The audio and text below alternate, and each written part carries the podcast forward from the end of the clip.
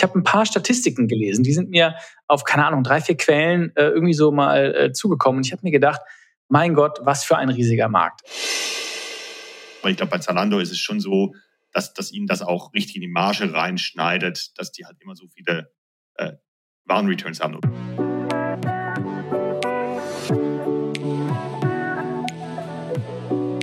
Unicorn Ideas, Folge 2. Der Podcast, in dem Samuel und ich Geschäftsideen brainstormen und hoffen, dass du sie klaust und uns dann erzählst, ob wir hier Quatsch erzählen oder ob wir hier wirklich die nächsten Unicorn-Ideen besprechen.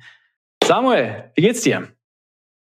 Super, schönes Wetter, ähm, gechillter Tag heute.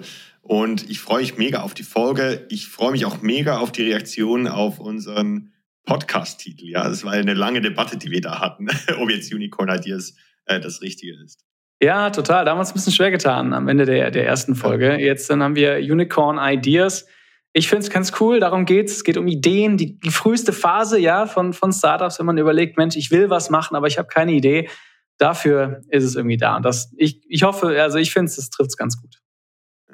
Und natürlich, wie wir diese umsetzen würden und äh, natürlich dann hoffentlich, dass ihr die Cloud und dann auch uns erzählt, wie erfolgreich ihr damit geworden seid. Genau, ja. Ja, Samuel, hey, ich glaube, wir leben in bewegten Tech-Zeiten, kann man sagen. Ich habe äh, im Vorfeld ja, nicht nur Tech-Zeiten. Ja, generell bewegten Zeiten, aber auch in Tech. Ich habe mir im Vorfeld mal ein paar Gedanken gemacht, was mich eigentlich gerade beschäftigt. Und ich will mit dir, bevor wir über unsere Geschäftsideen äh, reden, nochmal über eine Sache reden. Da will ich mal deine Meinung haben. Ich habe gehört, Folgendes ist passiert. Du kennst CNN, ne? Nachrichtensender ja. in den USA, einer der großen, äh, riesige weltweite Marke, das, was man immer am Flughafen guckt, wenn man auf dem, auf dem, auf dem Flug wartet. Die haben vor kurzem ein neues Angebot gelauncht, nämlich CNN Plus. Ja, das ist quasi das Premium, die Premium-Variante von CNN. Mhm. Und die haben angeblich eine Viertelmilliarde US-Dollar, 250 Millionen US-Dollar für den Launch ausgegeben. Und die haben jetzt raus, also gesagt, wie viel Daily Viewer sie haben. Weißt du, wie viel Daily Viewer CNN Plus hat mit 250 Millionen Dollar Launchkosten? Im Bereich extrem wenig. 10.000. 10.000. 10.000? Unglaublich, das ist gar nicht. Jeder, YouTube, jeder mittelmäßig erfolgreiche YouTube-Channel, der mal 10.000 Dollar im Jahr ausgibt, äh, hat da mehr Viewer. Total. Und ich, ich bin total geschockt und ich habe darüber nachgedacht, hey, guck mal, warum gelingt denen das nicht? Ja, guck mal, ich, ich weiß genau, wie diese Entscheidung passiert ist. Die waren, wahrscheinlich ging es so irgendwie, hey, die Chefs von CNN haben sich gedacht, fuck, äh, irgendwie Netflix is eating our lunch, ja, die, die Amazon Prime, es gibt irgendwie, weiß ich nicht, äh, äh, alle möglichen Sachen. Warum monetarisieren wir unseren tollen Content nicht? Und dann kam eine Unternehmensberatung, so war es übrigens auch, dann kam McKinsey und hat denen gesagt, das ist eine ganz tolle Idee, die ihr da habt. Nennt es CNN Plus und das ist die Zukunft eurer Plattform. Und ich finde das, un und das hat mich gefragt, ja, ähm, ist da überhaupt noch, oder anders gefragt, an, wie viel gibst du eigentlich aus für, für Streaming und Entertainment? Streaming-Dienstleistungen, ja. ja. Ähm, also so, vielleicht zuerst kurz zu CNN Plus. Ja, ich glaube, ich weiß, warum das, das nicht funktioniert. Oder ich habe so, so eine Vermutung. Würde mich interessieren, ob du da mhm. der gleichen Meinung bist. Ähm, so wie ich CNN kenne, ja, und ich gucke mir nicht viel CNN an, ja, ich konsumiere meine News auf andere Art und Weise, aber spielen, die spielen ja eigentlich den ganzen Tag nichts anderes als News und immer wieder so ein bisschen das Gleiche, oder? Also so mehr oder weniger. Ja. Und ich glaube, da hat der Added Value von dann der, der Premium-Streaming-Version, weil du ja sowieso immer den ganzen Tag CNN gucken kannst und irgendwie immer wieder die gleichen Stories kommen, ist, ist glaube ich, limitiert. Also ich, ich sehe mhm. da, ich glaube, ich würde mir nichts hier nennen. Kommt ein bisschen darauf an, was sie dann da publizieren, aber ich, ich habe jetzt auch kein, kein Gespür dafür. Ähm, aber das, da könnte ich mir vorstellen, dass es vielleicht darum ähm, auch, auch ein Grund ist. Ich meine, das müsste mir mega krasser Premium-Content sein irgendwie. Das ist ich meine, ich habe ja schon Probleme mit irgendwie für News, für Zeit, Zeitschriften oder Zeitungen jeweils ein Premium zu bezahlen. Mhm. Das ist total spannender Gedanke. Also ich finde auch das Playbook von CNN Plus ist, das, das lohnt sich mal das zu analysieren. Denn die haben sich genau die Frage gestellt. Die haben sich gesagt, hey fuck, wir senden hier 24-7 News raus. News sind irgendwie mhm. Commodities, da zahlt keiner Geld für, ja, anders als jetzt mhm. bei Netflix, wenn du da Stranger Things oder House of Cards gucken kannst oder bei HBO irgendwie Game of Thrones, ja, das ist ja unique oder auch bei Videospielkonsolen, weißt du, Xbox. Ich hatte früher mal, als ich äh, Jugendlicher war, eine Xbox, da gab's Halo, weißt du, da habe ich dann Halo gespielt. Ja. Und keine Ahnung, bei PlayStation gibt's 10.000 andere Dinge, die exklusiv sind. Und wahrscheinlich hat sich CNN dann gedacht, hey fuck, wir machen hier irgendwie News, wir müssen irgendwas Einzigartiges haben. Ja, was ist unser Stranger Things?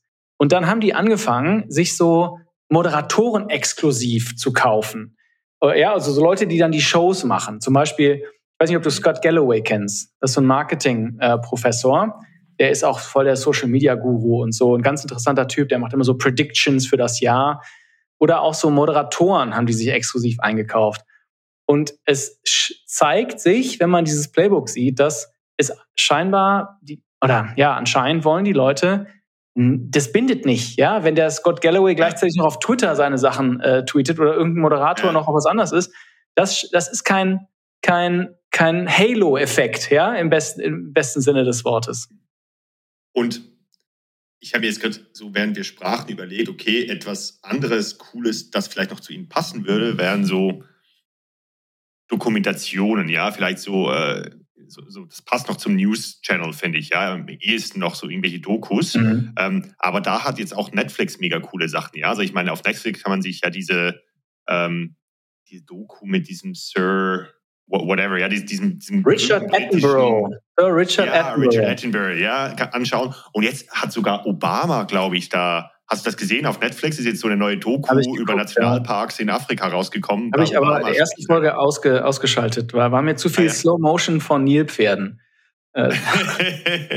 ja, okay, aber das wäre so, genau, das wäre das einzige Format, wo ich noch sehen würde. Oder wirklich so, so richtig krasse In-Depth-Reportagen, zum Beispiel, wenn sie jetzt eine Reportage über den Ukraine-Krieg mhm. machen mhm. würden, ja, wo, wo sie halt so, wo, wo man halt dann nicht nur so die oberflächlichen News, die Daily News hat, sondern da gibt es halt eine, eine, eine Doku, eine drei, äh, irgendwie in, in einem halben Jahr dann, eine Doku über drei Serien sozusagen, über drei Folgen, über den Ukraine-Krieg, von der Entstehung bis dann so, was ist so, keine Ahnung, Footage aus Mariupol und dann sowas, ja, hm. vielleicht. Meinst du, ja? Ey, ich finde, das ist, ja, das ist voll die Nuss zu knacken, ne? Weil, ey, guck mal, wenn du jetzt auf, auf YouTube irgendwie Ukraine-Krieg suchst, da hast du da ja, irgendwelche Creator, die jetzt schon so militärisch analysieren, ob das alles valide ist, keine Ahnung, ja, aber die da irgendwie ja. das alles analysieren und ich, ich, ja, ich finde es so schwer irgendwie, wie man als CNN ein Angebot lancieren kann. Ich glaube, es ist nur irgendwie sechs Dollar im Monat oder so, also weniger als Netflix. Aber es scheint, dass du ohne das, also wenn man das Playbook nimmt, dann scheint es nur Entertainment zu sein, was irgendwie Game of Thrones habe ich auch Geld für gezahlt, ja, konnte ich kaum erwarten, ja. die Staffeln zu sehen. Äh, aber jetzt irgendwie für einen News-Moderator, weil News sind einfach so, sind einfach überall, ja. Keine Ahnung. Ja. Ja, aber du hast mich, äh, und zu dem Thema noch, ich glaube auch tatsächlich dann so, dass so Nischen-Creators viel erfolgreicher sein können. Denn CNN ist halt so, die haben keine Nische, sondern die machen halt alles. Und ich glaube, das, das ist vielleicht auch nochmal so ein Faktor, wo man sagt, okay, keine Ahnung, Netflix macht coole Serien und Eigenproduktionen. Äh, jede, jeder Streaming-Dienstleister hat vielleicht so ein bisschen seine, ich finde zum Beispiel Apple TV, ja, da habe ich mir jetzt auch so ein paar ähm, Serien angeschaut. Die sind alle so ein bisschen mehr artsy oder so ein bisschen mehr reflektiert. Oder vielleicht täusche ich mich da auch. Ah, du meinst, ähm, okay, du brauchst irgendwie so, also das heißt, Arte könnte ja, jetzt was machen. Genau, und, und wenn ich zum Beispiel, äh, kenne einen über zwei Ecken, der hat so eine Tierschutzorganisation, der war auch früher beim britischen Militär ähm, und ist jetzt zum Beispiel im Moment in der Ukraine, um Hunde zu retten. Ja, und die tweeten ständig, die machen Instagram-Videos und die haben eine mega große Followerschaft. Ja, ähm, mhm. und das zieht halt mega und die kriegen auch viel, viele Spenden. Mhm. Aber ich glaube, das ist so ein bisschen weg vom Thema. Aber du hast mich eingangs gefragt, wie viel das ich ausgebe. Mhm. Ähm, also einen Netflix-Account habe ich von meinem Bruder und den haben wir auch ständig. Mhm. Ähm, und dann tatsächlich bin ich da so ein bisschen geizig, ja. Also ich hole mir dann wieder mal Amazon Prime, wenn ich es 30 Tage gratis kriegen kann oder wenn gerade wieder eine neue Staffel von was rauskommt, was ich irgendwie cool finde. Oder dann Apple TV Plus oder ich habe auch schon mal Disney Plus zum Beispiel. Ich bin auch ein Star Wars Fan, ja, und da habe ich zum Beispiel The, The Book of Boba Fett oder da uh, The Mandalorian ähm, die zwei Franchises, die sie da rausgebracht haben. Da habe ich mir dann Disney Plus geholt und habe mir die, die Serien angeschaut und dann aber auch wieder abbestellt. Ja. Ah, okay. Ich kündige auch immer die Abos gleich, nachdem ich sie abgeschlossen habe. Ah, du bist also so ein, wie so ein Adler. Du pickst ja die Shows und dann ja, ist das. Ja, genau. du hast nicht, okay, das Amazon Prime hast du, weil du Prime-Kunde bist und dann guckst du dir manchmal die Serien an. Nee, ich habe nicht mal Amazon Prime. Nee. Prime. Wow. Wahnsinn. Ja, nee, also ich habe wirklich, ich habe Spotify Family und da ist meine ganze Familie drauf. Das heißt, da die 15 Euro oder so. Und dann gebe ich meinem Bruder ein bisschen was für Netflix und dann sporadisch halt Apple und Amazon, ich würde sagen 25 Euro im Monat. Mm, okay, krass. Also wir haben, Netf wir haben Netflix ähm, und wir, also was ich auch oft mache, ist, wir kaufen oft auf YouTube Shows. Weißt du, du kannst ja eins nur so, und ich muss ganz ehrlich sagen, ich würde gern mal den Umsatz sehen, den YouTube mit so Einzelkäufen macht, weil sie ja als Plattform agieren. Ich bin mir sicher, das ist ein riesiger Umsatz, den die mittlerweile machen, der, der gar nicht auf dem Alphabet äh, Income Statement ausgedruckt ist, weil es so insignificant ist. Aber es ist wahrscheinlich irgendeine verrückte Zahl, wie größer als die Kino-Umsätze äh, oder so. Ganz so hoch vielleicht nicht. Weißt du, wofür ich letztens auch äh, Geld ausgegeben habe? Für Game Streaming. Was ja, ist das? Hast du, von, hast du schon mal von Google Stadia gehört? Ja, du hast Stadia gehabt? Ja, genau, genau. Also du kannst ja, ähm, mittlerweile kannst du ja neueste, die neuesten Computerspiele, da brauchst du keine, und ich finde das Konzept einfach mega geil. Ja, ich finde das Konzept leuchtet mir absolut ein, noch, also nicht noch mehr, aber mindestens so viel wie irgendwie ähm, Fernsehstreaming, weil Gaming ist einfach so ein mega krasser Markt und nicht jeder hat halt immer Bock, sich die neueste Konsole oder den neuesten PC zu kaufen. Für mich macht das absolut Sinn, dass ich dann über meinen Browser die neuesten Computerspiele streamen kann und dass das irgendwie funktioniert. Ich glaube, da gibt es noch ein paar technische Schwierigkeiten, aber ich habe mir das Konzept auch schon vor drei Jahren oder so, ich glaube, dass Nvidia hatte da so einen Beta-Test für, für so ihren Dienst, ich weiß nicht, wie der Dienst heißt. Und dann letztes Jahr, ähm, als dieses, äh, dieses Gaming-Studio, das The Witcher rausgebracht hat, die hatten Cyberpunk 2077 war das Game, glaube ich. Das, das war so das, der Premium-Titel auf Stadia. Und da habe ich mir das mal, mal gekauft äh, und hat mega gut funktioniert. Ja? Und ich hab, hatte dann nicht mal einen Monatsbeitrag bezahlt, sondern nur einmal die Kosten fürs Game. Und man muss mal schauen, dann habe ich noch, glaube ich, zweimal oder dreimal so einen Monatsbeitrag bezahlt, um da die Gratis-Games noch drauf zu spielen und noch ein bisschen bessere Qualität zu haben. Dann kann man das auch noch auf dem Fernseher machen. Und das ist schon ein Konzept, das mich überzeugt. Ja, wenn ich wieder Zeit hätte zum Game, dann müsste ich mir nicht immer eine neue Konsole kaufen. Mhm, krass. Ja, ich, ich war noch bei Google, als, als äh, Stadia gelauncht wurde. Das war ein Riesending, ja. Ich weiß noch, äh, als Stadia announced wurde, wurde, wurde auch das Produkt gelauncht, an dem ich gearbeitet habe. Und habe ich mich noch ein bisschen geärgert, dass die das ganze Spotlight bekommen. Aber äh, das fand ich ein irres Konzept. Aber ey, ich habe neulich. Weißt, läuft? Also ich habe neulich mal gegoogelt, das scheint, also die haben irgendwie ihr halbes Team rausgeworfen. Äh, das Krass. ist so ein bisschen, ach, manchmal, manchmal wird man, ich bin ja, also ich, ich bin ja Google sehr verbunden, da manchmal denke ich mir, schade, ja. Das ist so eine tolle Idee. Genau wie du sagst, irgendwie No-Brainer. Aber irgendwie, ach, diese Consumer-Produkte, da tut sich Google meines Erachtens immer ein bisschen schwer. Ja, wenn es nicht Werbeprodukte sind, Consumer-Produkte, auch keine Ahnung, gibt einige Beispiele, ja. Ich, aber das war jetzt eins der, der größten, wo es einfach nicht so richtig gezündet hat, ja, finde ich. Ja. Ja, genau. Also ich glaube schon auch bei, wie du gesagt hast, bei Consumer-Produkten. Aber ich finde die Idee an sich genial. Also ich, ich sehe da absolut das Potenzial für und ich frage mich, ob es im Moment auch noch technische Dinge sind oder, oder ob die Vermarktung schlecht ist oder ob halt so die richtigen Hardcore-Gamer halt auch sagen, okay, ähm, das, das mache ich nicht, das will ich nicht, weil ich nur immer die beste Konsole oder den besten Computer haben will. Ja, keine Ahnung. Na gut, du, lass uns. Aber übrigens, ja, wenn es schon, ich, ich habe noch ein anderes Thema. Ja, okay, schieß los. die Ideen steigen. Ja, ähm, und zwar apropos, ähm, ich, ich, baue ja im Moment gerade auch so ein bisschen ein neues Produkt. Ich bin ja total, der totale BWL, also ich kann nicht programmieren und nichts. Und ich weiß nicht, hast du schon mal von Software gehört? Software.io? Ich kenn's, ich kenn's nicht, nee. Okay. Ähm, das ist einfach so, wir haben ja letzte, in der letzten Folge über diese magischen Momente gesprochen bei Technologie. Ja, da, darauf basierte ja auch deine letzte Geschäftsidee. Und das wollte ich einfach erzählen, weil ich das so krass finde, was die machen ähm, und, und mich das so fasziniert, was da für Sprünge passiert sind. Und zwar Software ist halt so ein typisches No-Code-Tool.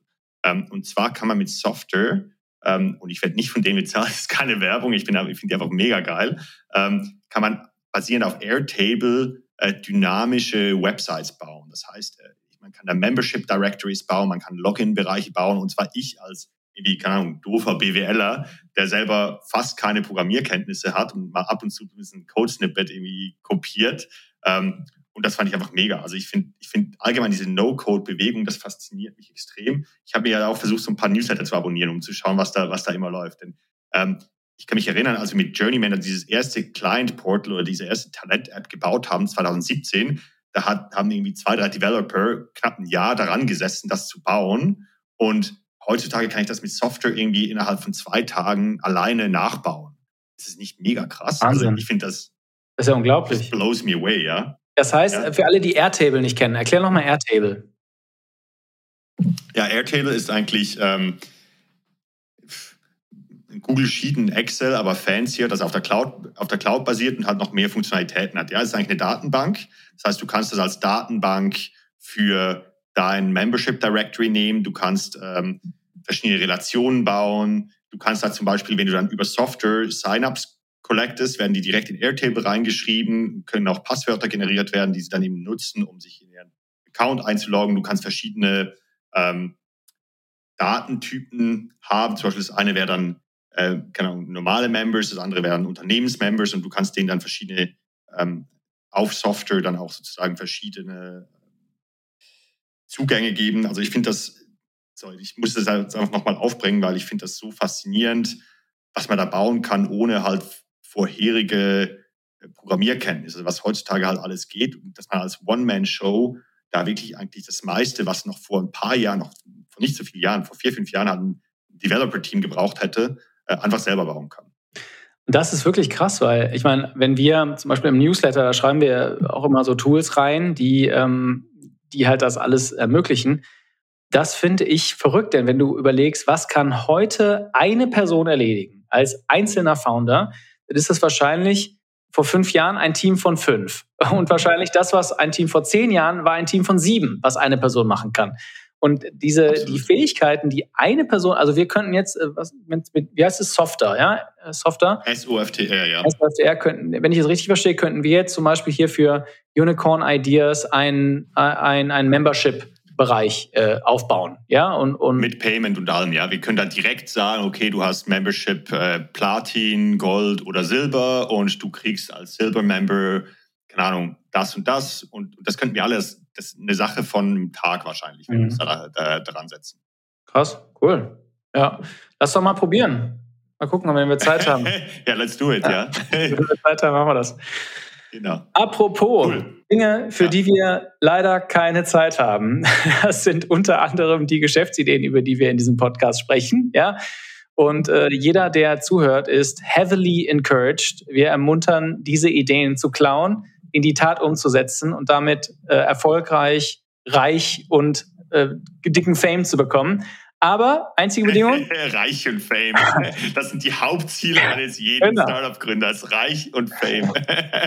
einzige Bedingung, er muss oder sie muss das in diesem Podcast erzählen. Ja, was. Wie, wie hat sie das gemacht äh, und uns sagen, wie, wie es funktioniert hat und damit wir uns richtig ärgern können, dass wir die Ideen nicht gemacht haben. Also, Clown ist heavily encouraged. Samuel, willst du anfangen mit deiner Idee für diese Ausgabe?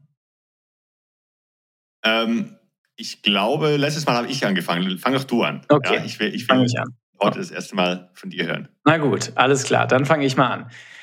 Also, ich beginne mal relativ äh, groß. Also, äh, ich frage dich mal, Samuel, wann hast du zuletzt ein Geschenk gekauft? Boah. Ähm, ah ja, vor, vor vier Tagen für den ersten Geburtstag der Tochter eines Freundes. Okay, na gut. na gut, okay, vielleicht ist das nicht das beste Beispiel, aber ist vielleicht der ganz, der ganz, ein ganz guter Auftakt. Also, ich interessiere mich gerade sehr für den Geschenkebereich. Ja, ich habe ein paar Statistiken gelesen, die sind mir auf, keine Ahnung, drei, vier Quellen äh, irgendwie so mal äh, zugekommen. Und ich habe mir gedacht, mein Gott, was für ein riesiger Markt. Im Schnitt gibt jeder Deutsche 520, über 520 Euro pro Weihnachtsgeschenk mhm. aus. Also, also nicht pro Weihnachtsgeschenk, sondern Weihnachten über 520 Euro ist so der durchschnittliche äh, Ausgabe eines, äh, eines Deutschen. Dazu kommen dann noch Geburtstagsgeschenke, Ostern, besondere Feiertage, was auch immer, ja. Konservativ geschätzt habe ich mal einen kleinen Überschlag gemacht und ich glaube, so über 40 Milliarden Euro werden dann mit den Zahlen in, nur in Deutschland für Geschenke ausgegeben. Und das finde ich schon mal ein ziemlich großer Markt. Dann habe ich mich mal darüber, nach, darüber nachgedacht, hey, ähm, was gibt es eigentlich für Kategorien von Geschenken? Und ich habe mal ganz grob drei Kategorien gebildet. Erste äh, Kategorie ist für sehr enge Freunde, für deine Partnerin, für deinen Partner, ja, also für jemanden, für den man sich wirklich ins Zeug legt. Zweite Kategorie sagen wir mal für die Verwandtschaft, etwas weiter entfernte Bekannte, Freunde, weißt du, die vielleicht nicht ganz so nah dran sind, die aber immer wieder kommen. Also es kommt immer wieder ein Geschenk, willst du nicht verpassen, vielleicht deine Paten, Patenkind oder sowas, ja, oder jemand, der dir auch wichtig ist, aber nicht so nah, ja, nicht wirklich ein sehr enger Freund. Und das dritte, dritte Kategorie, um es uns einfach zu machen, situative Geschenke. Jemand hat, jemand ist, wird geboren, jemand hat eine Hochzeit, ja, irgendwas oder eine Kommunion oder so oder Konfirmation, was auch immer.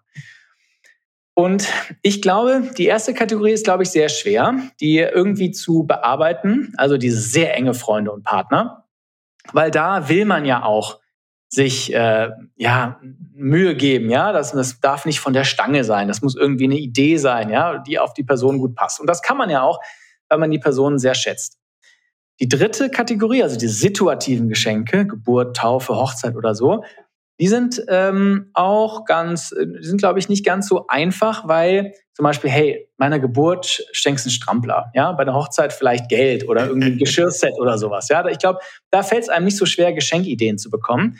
Ich glaube, beim zweiten, das ist, glaube ich, ganz interessant. Und da zwar, zwar meine ich so gewisse Geschenke, weißt du, ach, da musst du dich immer dran erinnern, Mensch, im Mai, ach, da hat doch XY Geburtstag. Weißt du? So Leute, von denen du weißt, du willst es nicht vergessen, aber so richtig eine Idee hast du auch nicht, ja, was jedes Jahr kommt.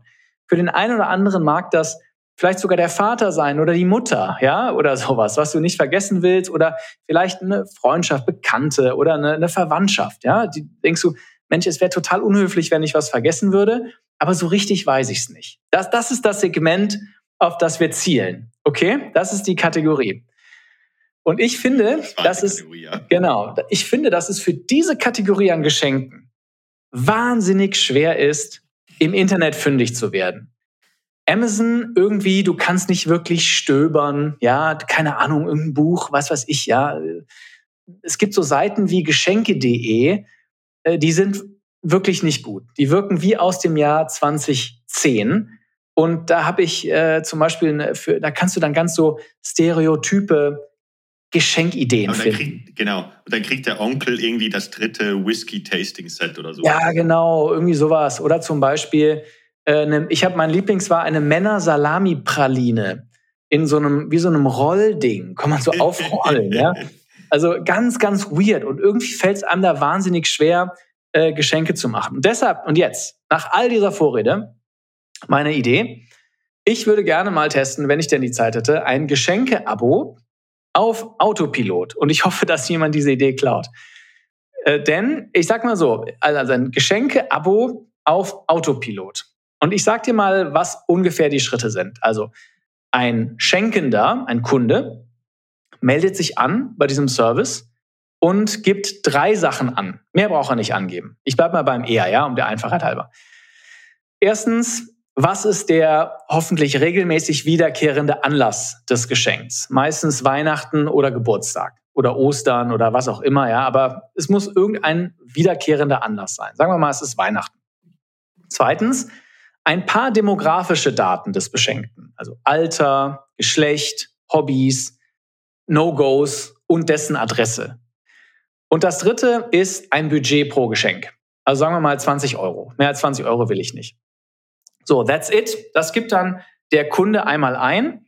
Und ab dem Zeitpunkt ist sein Geschenke, sein Bedürfnis oder seine, seine Notwendigkeit, ein Geschenk zu machen, auf Autopilot gestellt. und der Kunde muss sich gar nicht mehr drum kümmern. Denn es läuft folgendermaßen ab. Zwei Wochen vor dem Feiertag äh, schickst du jetzt, als wenn du jetzt dieses Business aufmachen würdest, deinem Kunden eine automatisierte E-Mail, in denen du drei konkrete Geschenkvorschläge machst, per E-Mail oder per WhatsApp. Ja, your choice. WhatsApp ist sogar noch besser. Und die dein Algorithmus, du siehst jetzt meine Airquotes, ja, ich habe äh, eine Anführungszeichen, äh, äh, dein Algorithmus ausspuckt, was gute Geschenkideen sind. Und das ist einfach ein dahinterliegendes Excel-File oder ein Airtable, was wir gerade besprochen haben, ja. Irgendwas, was, was, was sagt, hey, das sind drei gute Geschenkideen. Der Kunde schickt dir nur ein Wort zurück, ja, nämlich vielleicht, hey, Geschenk zwei oder äh, weitere Geschenke. Und du, dann schickst du drei weitere Geschenkideen. Und sobald dann der Kunde sagt, okay, hey, Nummer zwei, kümmerst du dich dann um das Zusendung des Geschenks. Ja, so, das war's. Das heißt, maximaler Komfort für den Schenker, denn der, der, der vergisst den Geburtstag nicht mehr. Ja, äh, du hast auf jeden Fall, du musst nicht irgendwie auf Amazon gehen, dir irgendwelche Ideen aus den Fingern saugen. Und im besten Fall sogar bessere Geschenke für den Beschenkten, weil du irgendwann halt weißt, okay, hey, der mag Star Wars und dem schicke ich irgendwie dann, äh, keine Ahnung, die Boba Fett-Figur oder sowas. Mhm. Ich glaube. Okay, wie? Ja, ja, bitte. Ich bin noch nicht ganz fertig, aber du kannst gerne schon mal eine Frage stellen. Nee, ja, eine Frage. Wie, wie, wie ähm, stellst du dir die Logistik vor? Ja, da würde ich äh, ehrlich gesagt sagen, einfach äh, Amazon Prime schickt äh, zu. Da würde ich kein eigenes Lager aufbauen. Ich würde irgendwie ein bestehendes aufbauen, bestellen. Am besten Amazon, was du irgendwie automatisieren kannst. Das ist ein wichtiger Faktor bei der Sache. Man muss es irgendwie automatisieren und dann ähm, äh, schickt quasi Amazon Prime das, das zu. Ja, das war jetzt auch nicht auch mein Gedanke. Also auf keinen Fall eine eigene Warenwirtschaft, sondern eigentlich schaust du, dass du irgendwie einen Business-Account bei Amazon kriegst, wo du immer noch irgendwie 10% Rabatt dann hast, wegen den Mengen, die du bestellst. Ähm, und, und baust halt irgendwie eine API oder machst das vielleicht einfach sogar manuell, dass dann pro Bestellung bestellst du das auf Amazon, machst noch die Geschenkverpackung dazu bei Amazon und that's it, ja. Ja, genau. Irgendwie so. so. Also, ja, genau, das, das glaube ich, das könnte man hinbekommen. Ich sag mal so, ich werbe jetzt mal für meine Lösung, weil ich glaube, äh, das ist eine kontroverse Idee. Sicherlich keine Venture Capital Backed uh, I Quit My Job Idee. Aber ich glaube, es ist eine Sache, die man mal ausprobieren kann. Ich gebe dir mal vier Gründe, warum ich die Idee nicht schlecht finde. Ja, erstens, also das, die, äh, also das Geschenke-Abo, ja, für auf Autopilot ja. nenne ich es mal. Erster Grund, Menschen sind faul. Und mit so einem Service kannst du die maximale Friktion aus dem Prozess nehmen. Erstens, du musst nicht mehr den Geburtstag dich dann in, ach, wann hat nochmal meine Patentante Geburtstag? Ist es dieses oder nächstes Wochenende? Du vergisst keinen Geburtstag mehr. Und du kannst sogar zur Not, ja, keine Ahnung, äh, auf dem Weg äh, aus der Disco oder auf dem Klo oder irgendwie beim Tatort gucken Sonntagabends, kannst du in einer Minute das erledigen. Weißt du, du musst nicht mehr dich hinsetzen und sagen, ich gehe jetzt auf Amazon, ich gehe jetzt auf geschenke.de oder was auch immer und such was.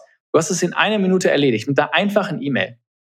Zweiter Grund, du hast eine direkte Kommunikation mit deinen Kunden. Ich stehe voll auf E-Mail oder WhatsApp, um mit Kunden zu kommunizieren. Erstens, du hast eine ständige Kommunikationsmöglichkeit. Du musst die nicht ständig auf deine Website bekommen oder auf deine App bekommen, was manchmal ganz schön teuer ist sondern du kannst den proaktiv die proaktiv bearbeiten, ja, und hast, kannst proaktiv quasi gewollt eine E-Mail schicken, die deren Probleme löst. Das finde ich ziemlich gut. Drittens, es ist, glaube ich, eine ziemlich einfache Umsetzung, zu, zumindest zu Beginn. Du brauchst nur eine Landingpage, auf denen die Kunden sich an oder wieder abmelden können. Der Rest läuft dann off-site. Äh, ich würde vorschlagen über WhatsApp, auf jeden Fall aber mhm. über E-Mail. Und, und jetzt kommt Kannst der letzte über, Punkt. Ja. Ja, der letzte Punkt, den mache ich noch, dann bin ich gespannt auf deine, deine Meinung. Ähm, der letzte Punkt ist, schau mal, Geschenke ist ja, ist ja natürlich ein Mega-Ding. Das ist ja nicht so, dass wir die Ersten sind, die sich auf diesen Geschenkemarkt stürzen. Ja, ich glaube auch, dass die Kundenakquisitionskosten, die Customer Acquisition Costs ziemlich hoch sind. Was man aber mit der Idee machen kann, und das hat ehrlich gesagt mein erstes Interesse daran geweckt, ist, du verwandelst Geschenke in einen Recurring Revenue Stream. Also du hast wiederkehrende Umsätze. Denn wenn du einmal eine Person gewonnen hast in deiner Plattform, dann wird ja diese Person, wahrscheinlich weil es so convenient ist, im besten Fall, über mehrere Jahre einfach sagen, okay, Weihnachten, Geburtstag, äh, wird dir sagen, hey, schick ihm das Geschenk, Geschenk 2, Geschenk 3, Geschenk 1 oder was auch immer. Und deshalb glaube ich, dass du bei den Kundenakquisitionskosten, also was zahlst du, dass eine Person Teil dieses Services wird, relativ hoch gehen kannst und trotzdem noch profitabel sein kannst. Was andere Plattformen wie so Geschenke, die ja immer wieder neuen Wettbewerb neu einkaufen, dann hoffen, dass du mit drauf kommst, was sie nicht haben. So, mhm. das ist meine Idee. Also das war die Idee, Geschenke, Abo auf Autopilot. Jetzt bin ich gespannt, was du sagst. Nee, ich hatte gerade noch zum Thema WhatsApp eine Sache und ich, äh, einfach wie man das umsetzen könnte. Also für die, die das Tool noch nicht kennen, äh, ich setze mich ja, wie gesagt, ich bin großer Fan von No-Code-Tools ähm, und es gibt das äh, Tool MessageBird.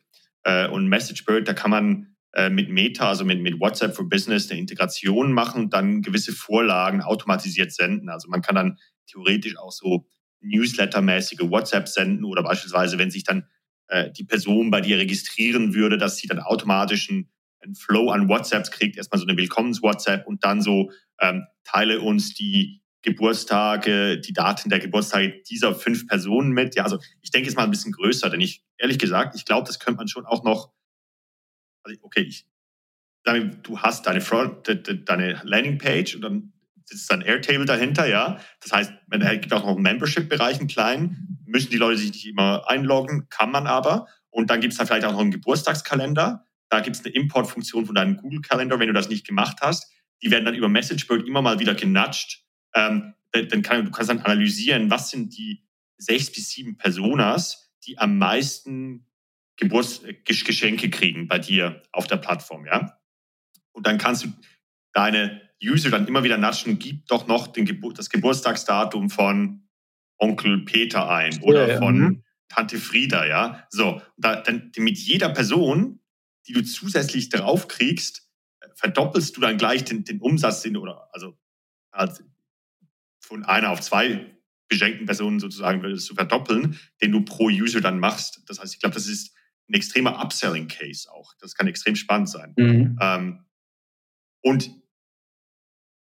so, das war das eine. Und ich glaube aber schon auch, dass man da ein bisschen größer denken könnte. Also ich glaube schon, dass man auch für diese Kategorie 1, also ähm, wenn man das vielleicht ein bisschen smart macht und dann auch so richtig Fragekataloge hatten, ganz ehrlich, auch ich habe Probleme für meine Liebsten, Geschenke zu finden. Ja, ich bin da, ich struggle auch immer damit. Ich muss meiner Frau immer sagen, hey, spätestens drei Monate vor deinem Geburtstag musst du sehr offensichtlich anfangen, mir Hinweise zu geben. so, sonst packe ich das nicht. Ja, ja. am liebsten wäre es mir, wenn du mir halt so, so drei Wochen vorher eine Liste schickst mit den Amazon-Links dazu. Ja, klar. Ja, so, ja. Mhm. ja.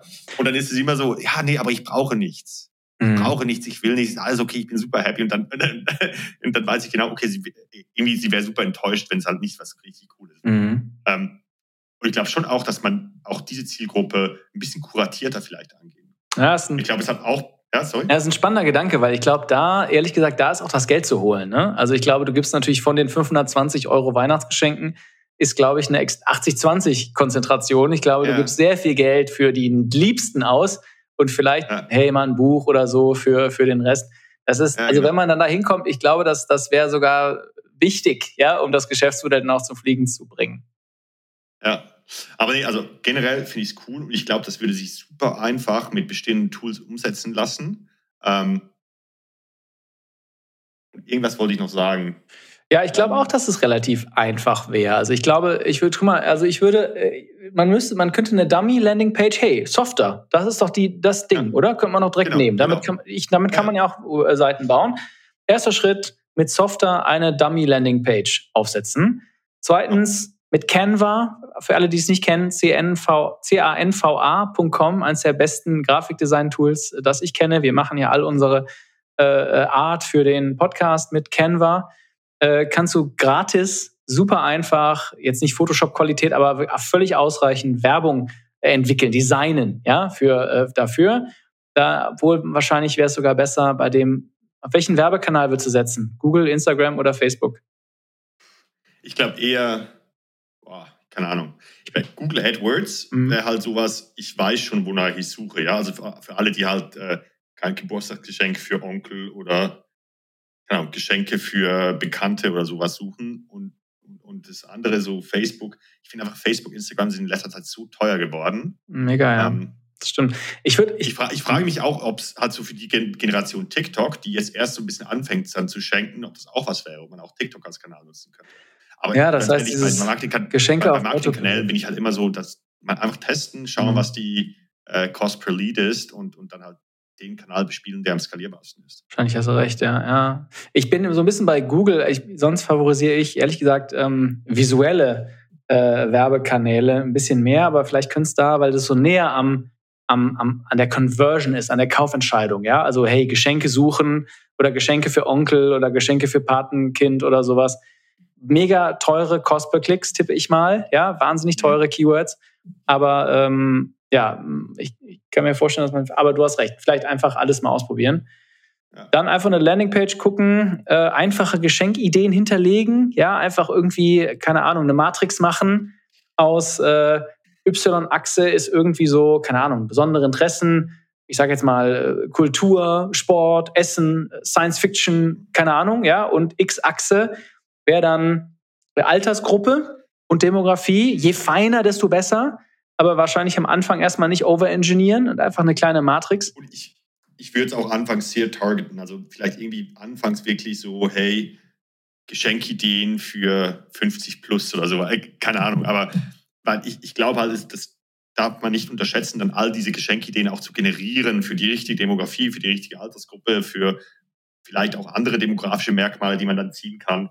Ähm, ja, ja. Aber dann mhm. glaube ich schon, dass da kann man auch die Geschenke wirklich nochmal, da kann man schon easy, glaube ich, 10, 15 Prozent Markup nochmal drauf machen für diese Convenience, ja. Also ich, ich bin halt so jemand, ich glaube, ich würde auf jeden Fall dafür bezahlen. Ich würde auch beim 20 Euro Geschenk wahrscheinlich vier, drei, vier Euro draufzahlen, einfach damit ich mich nicht drum kümmern muss. Und wenn es dann noch irgendwie, mhm. wenn ich dann noch meine E-Signatur hinterlegen kann und es wird noch ein Kärtchen dazu, dazu geschickt oder ich kriege sogar noch einen Reminder, hey, schreib noch kurz zwei Sätze und und wir schreiben das von Hand oder sowas.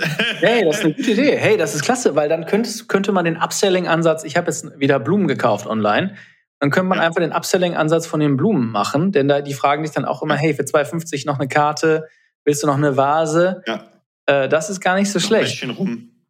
Wir, wir, wir, wir machen das Amazon-Logo auf dem Päckchen weg für 10 Euro mehr. Genau, irgendwie sowas, ja. Ja, Fulfillment habe ich noch nicht ganz durchdacht, sage ich ganz ehrlich, ob das so cool ist, wenn man dann einfach ein Amazon-Paket schickt. Wahrscheinlich ist das nicht so cool. Ähm, wir, also ganz ehrlich, ist es halt nicht praktikabel, das irgendwie anders zu machen. Ich glaube, das wäre dann wieder overengineert. Um ja. es einfach mal zu testen, ob es funktioniert oder nicht. Und darum geht es ja jetzt hier bei Unicorn Ideas auch einfach, wie würde man halt anfangen? Und ich glaube, das Setup hätte man halt so in einer Woche gemacht. Ja. Ja, das ist genau, das finde ich cool. Also ich finde zwei Sachen an der Idee cool. Ähm, ich habe auch schon negatives Feedback zu dieser Idee bekommen. Also halte ich nicht zurück, ah, ja, Samuel. Ja? ja, so ein bisschen. Ähm, hey, äh, ist das nicht zu, ist das nicht zu, wie soll ich sagen, ähm, unpersönlich? Ja, weißt du? Also wer macht das? Weißt du? Also wer wird das wirklich nutzen? Ich finde es halt auf Autopilot. Ich glaube schon, dass es, also ich glaub, mag Geschenke kaufen überhaupt nicht. Ja, ich, viele mögen es nicht, glaube ich. Ja, aber das Ding ist, ich glaube, es gibt schon Leute, die das lieben. Das sind auch die Leute, ich habe so, so, zum Beispiel meinen Bruder, der würde das hassen, ja. Mhm. Mein Bruder halt voller Stolz erzählt, dass ich jetzt meine Lebensmittel nur noch bei Rewe online bestelle. Mhm. Und ich, ich, mag das eh nicht shoppen gehen. Und was ich habe, äh, ich habe genau das eine weiße T-Shirt von Scotch Soda, das kaufe ich mir auf Zalando. Und immer wieder, wenn ich wieder drei neue weiße T-Shirts kaufe, dann weiß ich, wo ich hingehen muss. Mhm. Ja? Ähm, er ist aber eher so, er will halt, wenn er Gemüse kauft, geht er halt auf den Markt, kauft sich die frisch, will die anschauen und in die Hand nehmen. Und ich glaube, er wäre halt jemand, der, der ist jünger, der ist sieben Jahre jünger als ich, ja. Mhm. Ich glaube, es gibt schon auch Leute, meine Schwiegermutter, die, die, die zu, zu Kleider online shoppen oder so, geht gar nicht. Mhm. Ähm, ja, vielleicht ich ist glaube, es. Ist nicht, ist, wir sprechen nicht alle an, ja. Ich glaube schon ja. so Leute wie du und ich, die diesen Convenience-Gedanken halt auch so ein bisschen auf die Spitze treiben. Ähm, aber es wird dann schon auch Leute geben, die sagen, nee, also wenn ich ein Geschenk mache, dann und sonst mhm. mache ich kein Geschenk. Naja, ja, ich glaube auch. Also es ist nicht für jeden auf jeden Fall, aber vielleicht ist es ja doch äh, für einige interessant. Ich finde daran zwei Sachen spannend, ehrlich gesagt. Ich habe eben vier Sachen, aber wenn ich jetzt nochmal drunter destilliere auf zwei, mhm. ich finde es halt total spannend, dass man Geschenke zu einem Recurring Revenue Stream macht. Es ist ein bisschen ja. verkopft vielleicht, ja, aber dass man sagt, guck mal, hey, das ist ein wiederkehrender Einnahme, ja, wenn ich einmal den Geburtstag eingebe und einmal im Jahr eine E-Mail schreibe oder eine WhatsApp, hey, was sollen wir dem oder ihr schicken? Hm? Sorry, ich habe, sorry, dass ich dich unterbreche. Nee. und ich glaube, du könntest das noch besser machen und zwar nicht nur, du buchst nicht erst dann das Geld ab, wenn das Geschenk anfällt, sondern dein Service kostet generell pro beschenkter Person, keine Ahnung, 25 Euro im Jahr und darin beinhaltet ist das Geschenk schon. Mhm. Aber du musst den Service immer abonnieren sozusagen. Mhm. Ja, genau. Ah, das heißt, ich, ja, ich habe also ein Abo. Genau, ein Abo, ne? Genau. Ja, ja genau. Du hast ein Abo, ja. Mhm. Und dann kannst du sagen, okay, die Person soll zweimal beschenkt werden pro Jahr oder dreimal beschenkt werden pro Jahr. Mhm. Oder, oder du hast halt, oder du hast halt irgendwie 100 Euro im Jahr und da hast du fünf Personen jeweils ein Geschenk dabei schon. Und dann kostet dich das Geschenk 16 Euro und du hast halt 4 Euro Marge. Ja, okay, irgendwie sowas. Oder man macht dann auch on top quasi dann irgendwie, keine Ahnung, 10% vom, vom Wert des Geschenks oder sowas, weißt du, und nimmt man oben als, als Convenience-Fee obendrauf. Ja, und dann je, je, je mehr Personen du dann sozusagen abonnierst, du sagen, kann ich, okay, ich mache alle meine Geschenke darüber, 500 Euro Abogebühren im Jahr, dafür ist alles abgedeckt, dann, keine Ahnung, dann, dann, dann wird unsere Marge auch, dann kriegt man Mengenrabatt oder sowas. Mm, ja, ja, ich glaube, ja, das ist, ja, man kann es auf die Spitze treiben. Ich kann mir, ich kann mir vorstellen, dass ähm, einige Leute sind natürlich, man kauft natürlich ein bisschen die Katze im Sack, weil man weiß ja nicht, hey, guck mal, mein, weiß ich nicht, mein Vater hasst, äh, äh keine Ahnung, Science Fiction, aber ich gebe dem die ganze Zeit nur, oder trinke keinen Alkohol und ich gebe dem die ganze Zeit nur so gravierte Whiskygläser oder sowas, weißt du, dann wirst du sagen, boah, fuck, ey, jetzt nervt, nervt mich aber, weißt du. Ja. Ich, glaube, deshalb ich muss man den einen Einstiegspreis relativ gering halten, weißt du, damit es nicht so, hey, okay, vielleicht sogar nur 10% von jedem gekauften, vielleicht muss man es sogar wirklich low friction halten und sagen 10% vom, vom Wert und gar kein Abo. Mhm. Was ja trotzdem Recurring ja. Revenue. Ja. Und ich glaube schon, also eine Challenge, die man nicht unterschätzen darf, ist das Finden dieser Geschenke. Also vor allem, wenn man halt den Anspruch hat, nicht wieder so eine 0815 Geschenke-Plattform ja, zu werden. Total. Und vielleicht ja. fokussiert man sich auch erstmal auf einen geografischen Kreis, also irgendwie so auf so High Density, also Berlin oder sowas, wo man dann vielleicht auch ähm, Aktivitäten schenken kann. Mhm. Ich glaube, das ist ja auch schon auch etwas, also ich schenke zum Beispiel viel lieber Aktivitäten als physische Dinge, mhm. weil ich finde einfach, viele Leute haben schon so viele Sachen oder, und, und die finden eigentlich so Aktivitäten auch ganz cool. Mhm. Das ist auch eine Idee. Ja. Es ist, es ist in der Umsetzung, da muss man sich, da muss man schon noch ein bisschen mehr Hirnschmalz ja. reinstecken, als wir das jetzt gemacht haben oder ich im Vorfeld. Aber irgendwie, Samuel, wir müssen irgendwie noch äh, irgendwie eine Metrik finden, wie wir die bewerten, die Ideen. Weißt du, keine Ahnung, eine Skala von 1 bis 10 oder sowas. Und wir, äh, weiß ich nicht, irgendwie von, von 1 bis 10 Unicorns. Mhm. Wie viel, wie viel äh, Potenzial hat die Idee? Ich habe jetzt übrigens hier bei mir auf dem Tisch immer so ein Unicorn stehen. Das ist extra für unseren Podcast, den habe ich von meiner Patentochter erhalten. Sehr gut. Ähm, nee, aber ähm, hm, muss, ich, muss ich noch drüber nachdenken. Okay, dann machen wir es am Ende als, als äh, dicker Cliffhanger. Cool, ja? so gezwungen, darüber zu sprechen und dann das nicht irgendwie noch bewerten zu müssen zum Schluss, sondern vielleicht auch die Bewertung einfach unseren Hörern, Hörern zu überlassen. Okay. Aber auch gut, ja. Dann kann man wieder, was ist unser Hashtag? Hashtag Unicorn Ideas. Genau. Hashtag, ja, jetzt neu. Hashtag Unicorn Ideas. Und das war die Idee, meine Idee, diesen Monat, diese, diese, diese Ausgabe, Geschenke-Abo auf Autopilot. Samuel, jetzt bist du aber dran. Jetzt bin ich gespannt, was du mitgebracht hast. Cool. Ähm, ja, also, ich schaue mir gerade meine Liste an Ideen an. Ich, ich habe nämlich so ein paar Ideen und ich, ich tue mir immer ein bisschen schwer, was ich jetzt Okay, nee, wir, wir machen das, worüber wir schon mal gesprochen haben. Und zwar habe ich letzthin von einem Startup in den USA gehört. Ähm, ich weiß gerade den Namen nicht mehr. Aber du kennst ja dieses Problem von äh, Zalando, Amazon etc. Die haben halt extrem viele Warenreturns. Ja, ich kenne jetzt die Zahlen nicht genau äh, und habe da auch nur so oberflächliches Wissen. Ähm, aber ich glaube, bei Zalando ist es schon so, dass, dass ihnen das auch richtig in die Marge reinschneidet, dass die halt immer so viele äh, Warenreturns haben, oder? Oder täusche? Mega krass, ja, total riesengroß. Ja. Also das heißt, ich ist ja ganz klar, es gibt auch sogar Partys mittlerweile, dass Leute ja. äh, auf halb Zalando leer kaufen, sich mit ihren Freundinnen ja. oder Freunden treffen, anziehen und dann halt einfach 90 Prozent zurückschicken. Ist sicherlich nicht die Masse, aber das ist ein Riesenthema für, für diese ganzen Online-Stores. Ne? Genau. Und, und jetzt habe ich äh, von diesem Startup in den USA gehört und was die eigentlich gemacht haben, die haben Kleider, also die sind auch ein Fashion-Online-Store, ja, und die haben Kleider-Returns von einem Cost-Center, also sie sind buchhalterisch gesehen ein Cost-Center, ja, weil diese Returns muss man irgendwie repackagen, neu aufbearbeiten, vielleicht weiterverkaufen oder wegschmeißen, wenn die, wenn die, wenn die total äh, versaut sind, ähm, vom Cost Center in Profit Center ähm, umgewandelt. Und was, was meine ich damit genau? Ja? Die vermieten ihre Kleidung für einen Monat und dann am Ende dieses Monats kann man sich entscheiden, kaufe ich die jetzt mit keine Ahnung, einem 20 oder 30 Prozent Discount oder nicht. Ähm, also zum Beispiel, keine Ahnung, ich kaufe mir dann ähm, keine Ahnung, mal ein schwarzes äh, T-Shirt anstatt immer nur ein weißes T-Shirt, miete das, nee, sorry, miete mir das mhm. für keine 5 Dollar im Monat und zum Schluss kriege ich halt vielleicht sogar noch mehr als 5 Dollar Rabatt auf den Einstiegspreis und, und kann das halt kaufen, sozusagen. Und ich finde das mega smart, weil die haben sozusagen, äh, die haben dann, die kriegen schon Geld dafür, dass du das erstmal einen Monat mietest. Da ist natürlich dann kein Return dabei, denn du zahlst es ja upfront und testest es ja sozusagen einen Monat lang. Das heißt, die kriegen so mal garantiert, egal ob du dann, ob du es dann nach einem Monat zurückgibst oder nicht, ähm, diese Basic Fee, diese 5, 6, 7 Dollar, ja, die wahrscheinlich das auch covern würde, wenn du dir das zurückgibst, die das dann aufbereiten und nochmal vermieten. Nehme ich mal an. Okay, das ähm, heißt, nur damit ich das verstehe, ja? Ich. Das, also das heißt, du, du änderst das Modell eines Fashion Stores. Zalando sagt jetzt, hey, wir verkaufen dir was und Zalando hat das Risiko, dass du es zurückschickst und dann haben sie 0 genau. Euro. Und du sagst, genau. hey, wenn die es nicht verkaufen, sondern wenn Zalando ihre Sache für äh, ihre Klamotte, ihr T-Shirt für einen Monat vermietet, dann hast du auf genau. jeden Fall diese Mieteinnahme und du genau. hast dann immer noch das Potenzial, dass die Leute nach einem Monat dann auch vielleicht auch keinen Bock mehr haben, das zurückzuschicken. Genau, genau. Dafür gibt es aber keine Returns. Also du darfst dann eben nicht das irgendwie nach zwei Tagen return, sondern diese Monatsmiete musst du auf jeden Fall bezahlen.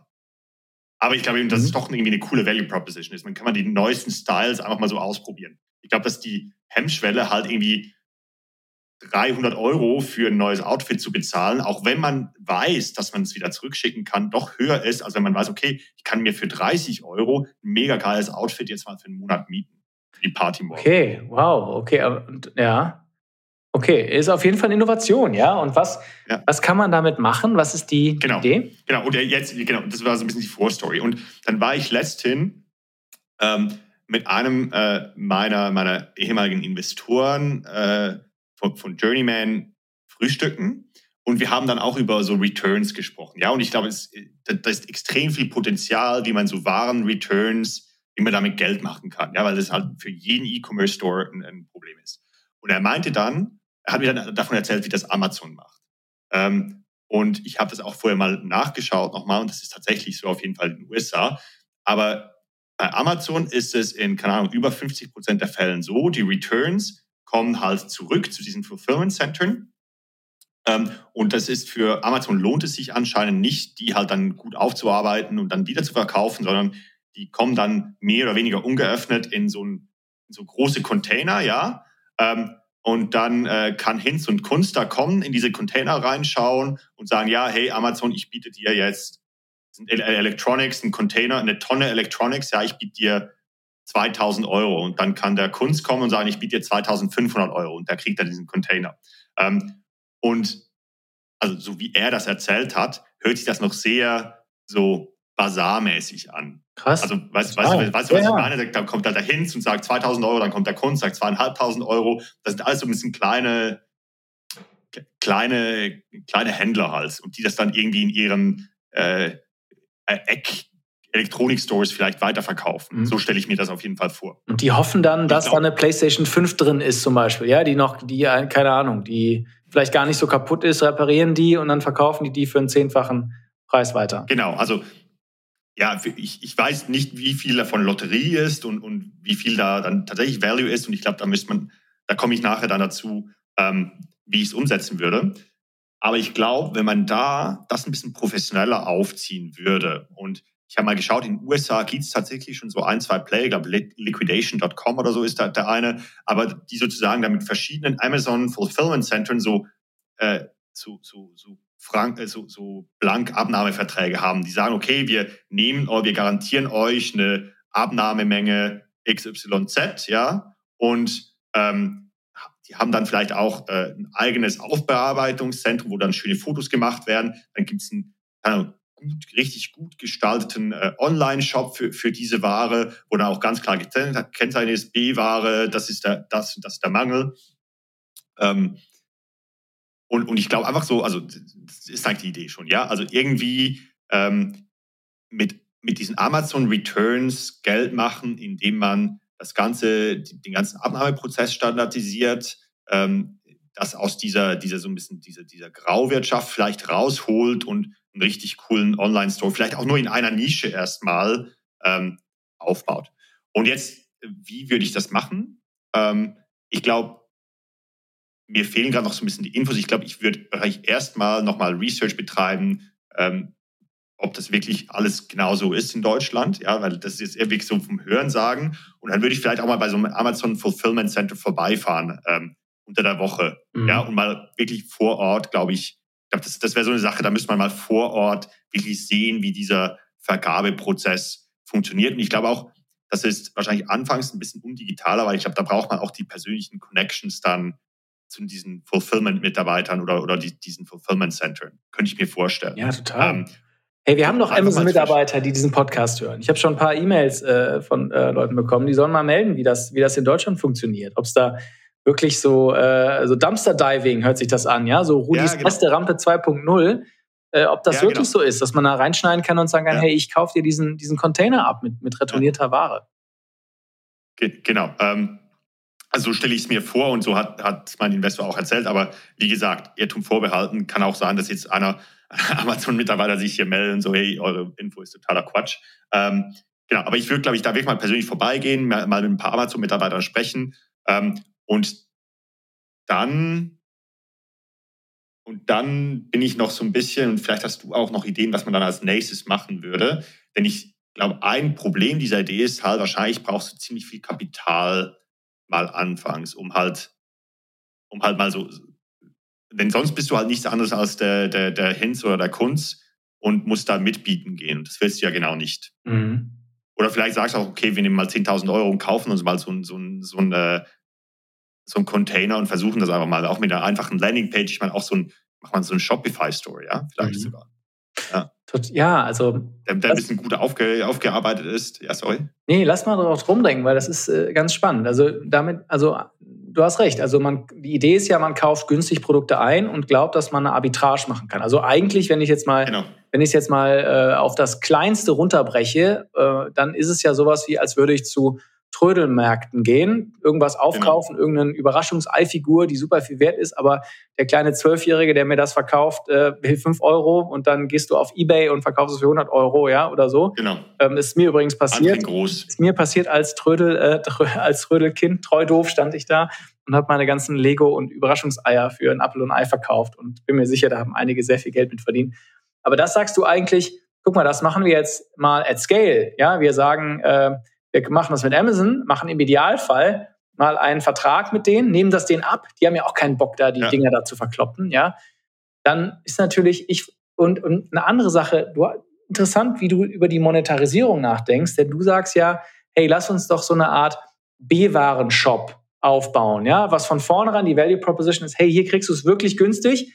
Vielleicht muss man da sogar sagen, um die Qualitätskontrolle irgendwie rauszunehmen, keine Ahnung, buy at your own risk oder sowas. Ob das geht, weiß no ich. No returns, no refunds. No return policy. Das wäre natürlich gut, ne? weil dann würdest du ja. das Risiko ein bisschen abwälzen. Keine Gewährleistung, keine Rückgabe. Wenn, ja, weiß nicht, ob es möglich ist. Vielleicht ist es nicht möglich.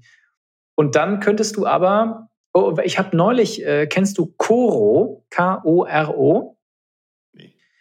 Die verkaufen so Drogerieprodukte, aber auch so Linsen und die haben das, ich weiß nicht, ob die es immer noch machen, aber die machen das auch in so großen Größen, so Wholesale-Größen, weißt du? Ja.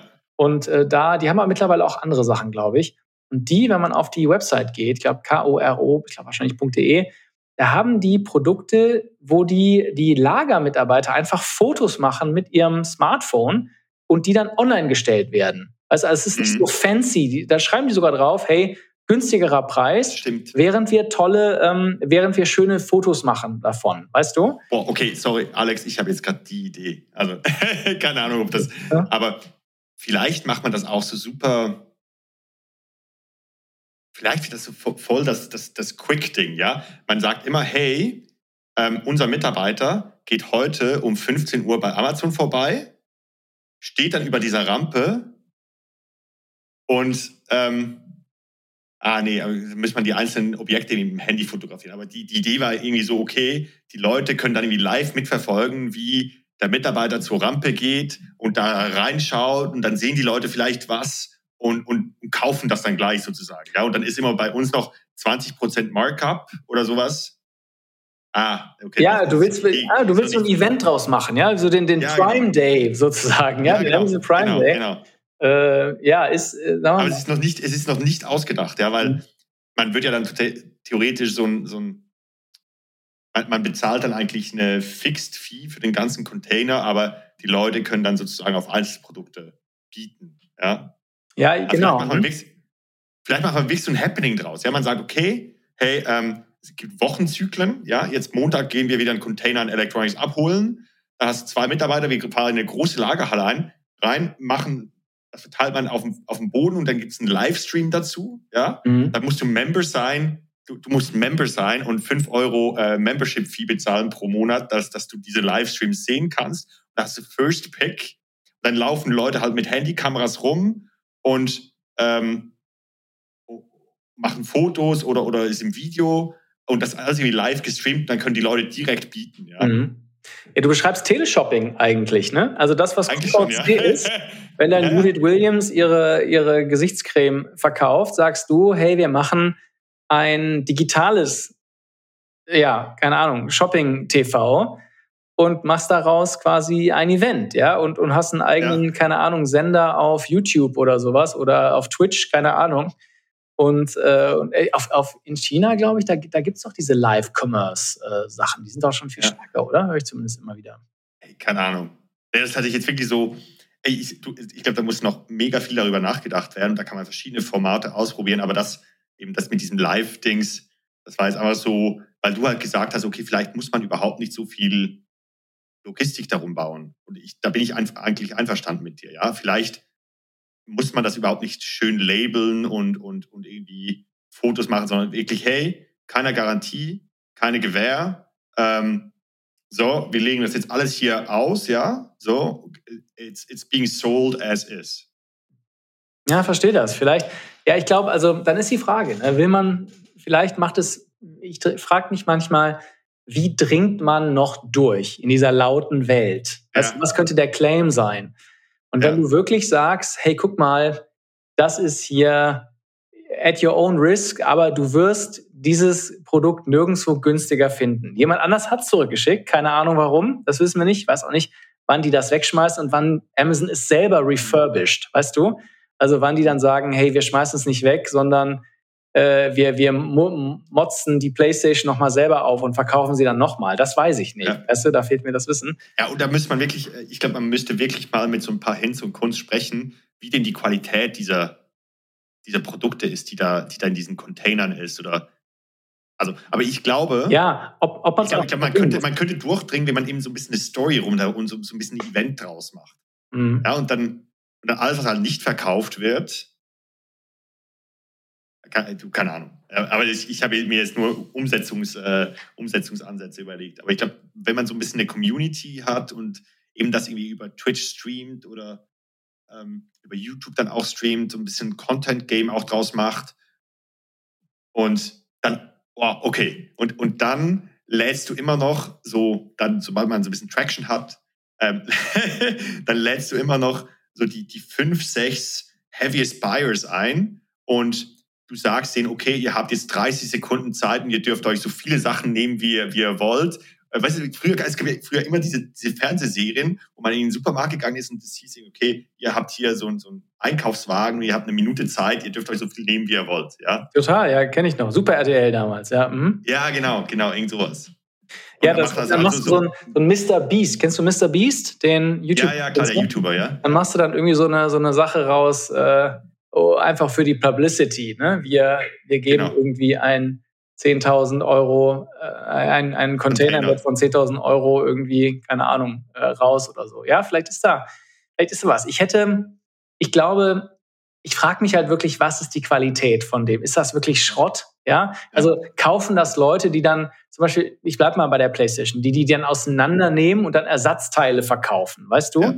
Oder irgendwie, weiß ich nicht, das ist äh, ein, irgendwann Klamotten, die sind irgendwie, keine Ahnung, wirklich so, die riechen irgendwas, keine Ahnung, was damit gemacht wurde, die kann man nicht mehr sauber machen, weißt du? Mhm. Das, das würde ich gern verstehen, weil du hast recht, wenn ich die Idee jetzt mal so durchdenke, du hast einen relativ hohen Upfront-Kapitalbedarf, du musst die Dinger ja kaufen und hast dann eine kleine Wette und musst dann sagen, wie, wie viel hoch ist die Wahrscheinlichkeit, dass ich daraus mehr mache. Und da ist wahrscheinlich der größte Einflussfaktor die Qualität der, der Produkte, die da drin sind. Und natürlich, äh, eine PlayStation ist jetzt besser als irgendwie ein USB-Stick oder sowas. Ja, da USB-Stick hat keiner Bock drauf, wahrscheinlich, äh, weißt du, ja. oder, oder eine Handyhülle, keine Ahnung, wahrscheinlich schwieriger als jetzt so diese, diese, diese Flagship-Items, weißt du, die es wahrscheinlich auch gibt. Ja, also wie gesagt, ich glaube, die Idee bedarf auf jeden Fall noch ähm, Hirnschmalz. Ähm, aber dafür sind wir ja auch da. Jetzt klaut die mal äh, und wenn es hier irgendwelche Amazon-Employees gibt, die sich das hier anhören, wir würden gerne mehr darüber erfahren, äh, wie ihr mit euren Returns umgeht. Genau, aber das ist meine Idee. Und übrigens, ich finde auch die Idee mit dem Kleidermieten, ich finde, das könnte man für den europäischen Markt schon auch umsetzen. Also das, das wäre so ein typischer Copycat. Ich glaube, mhm. das, und da könnte man vielleicht sogar sehr low-tech anfangen, sagen wir, okay, ich bestelle irgendwie drei Outfits auf, auf Zalando. Ähm, ein cooles für Männer, ein cooles für Frauen und dann gibt es auch mal drei Outfits, die kann man sich mieten und dann einfach mal, um, um das Modell anzutesten. Ja, das ist dann vielleicht ein Kapitaleinsatz von 1000 Euro plus noch eine schöne Landingpage oder sowas. Mhm. Ja, zwei. Mensch, ein kleines Bonusmodell noch, noch hinten raus. Äh, Finde ich eine interessante Idee. Würde ich gerne mehr, mehr erfahren, ähm, wie das ist. Ich würde sehr, also, weil ich glaube, der, der Kerngedanke deiner ersten Idee mit, äh, mit den Returns, der ist so. Ja, das ist ein Riesen-Pain für die, für die Unternehmen. Ja, ich habe jetzt gehört, dass äh, ein Unternehmen, das heißt Precise, die waren auch bei Höhle der Löwen vor einiger Zeit, die wurden jetzt von Facebook, von Meta gekauft. Und die ja. sind quasi nur dafür da, ich glaube, einen Menschen zu vermessen und dann zu sagen, hey, für dich ist dieses Size grob ja. die richtige ja. oder die Schuhgröße oder was auch immer. Ich glaube, das machen die. Das ist schon echt ein Problem. Und du packst, packst das Problem halt after the fact an, ja, also wenn es schon passiert ist. Ähm, ja, lohnt sich, glaube ich, mal reinzu, reinzutauchen. Also eigentlich kann man auch, wenn man noch vielleicht weitere Ideen in dem Space irgendwie generieren will, und ich finde, das ist immer, also mal kleiner Exkurs, ja, wie ich halt rangehe, um Ideen zu generieren. Ich glaube, man nimmt halt ein Problem und fragt sich, in welchen Dimensionen kann man sich dieses Problem anschauen. Ich finde, das, was du jetzt gesagt hast, ist ein Prime Example dafür. Ja, man fragt sich halt, okay, das Problem sind Returns. Wir können entweder schauen, dass es halt weniger Returns gibt insgesamt. Was können wir da machen? Wir können schauen, dass die Leute äh, äh reflektiertere Entscheidungen treffen oder mehr Informationen haben, bevor sie etwas überhaupt kaufen, etc. Oder After the Fact. Ja, und ich glaube, es lohnt sich halt bei jedem Problem so ein bisschen daran zu gehen. Und da können wahrscheinlich sogar fünf oder sechs Geschäftsmodelle pro Idee entstehen, die eben an verschiedenen Stellschrauben dann drehen. Das finde ich eben super spannend. Total. Super, Mensch, wir sind schon wieder über der Zeit, Samuel, aber wir haben zwei, ja, zwei ganz spannende Ideen äh, besprochen. Ja. ja. das eine war, wie nennst du deine Idee, Samuel? Das musst du noch sagen. Was ist der Snappy Title? Oh, der Snappy Title. Ähm, da bin ich immer so ein bisschen un unvorbereitet. Ähm, Rudis Resterampe 3.0. Rudis Resterampe 2.0, 3.0, ja. keine Ahnung. Wir sind doof. Ähm, ja, so, keine Ahnung, weiß ich nicht. Garage Sale auf Speed. Return Bazaar. Return Bazaar. Okay, warum nicht? Ja, ja warum nicht? Ja. ja vielleicht kriege ich noch einen besseren Titel, ja. Ich äh, will das dann gleich vielleicht oder sowas rausschicken. Ja, ja auf jeden cool. Fall.